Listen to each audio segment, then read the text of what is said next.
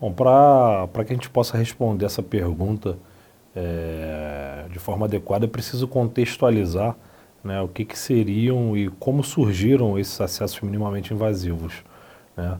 Ah, esses acessos basicamente são pautados por uma preservação de teto de câmara pulpar ah, e eles surgem, na verdade, numa interpretação de certa forma errônea do que seria é, preservação de dentina pericervical.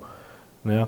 É, e a partir do momento que, que surgem os primeiros relatos de caso é, no qual você tem uma mínima preservação de teto de câmara pulpar, começam também a surgir é, casos mais é, absurdos, no qual você tem ampla preservação e uma extrema dificuldade aí de localização, negociação, preparo e limpeza desses canais radiculares.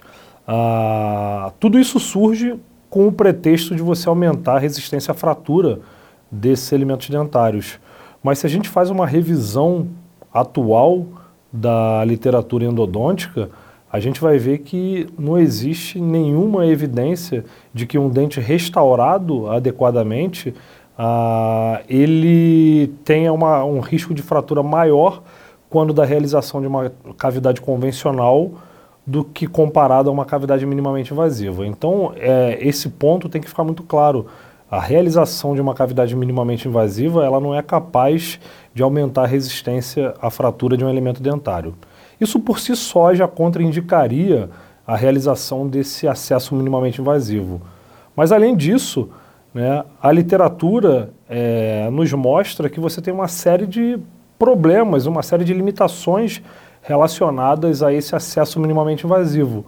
Limitações essas que vão desde uma correta localização de todos os canais radiculares até é, dificuldades no preparo químico-mecânico desse sistema de, de, canais radiculares.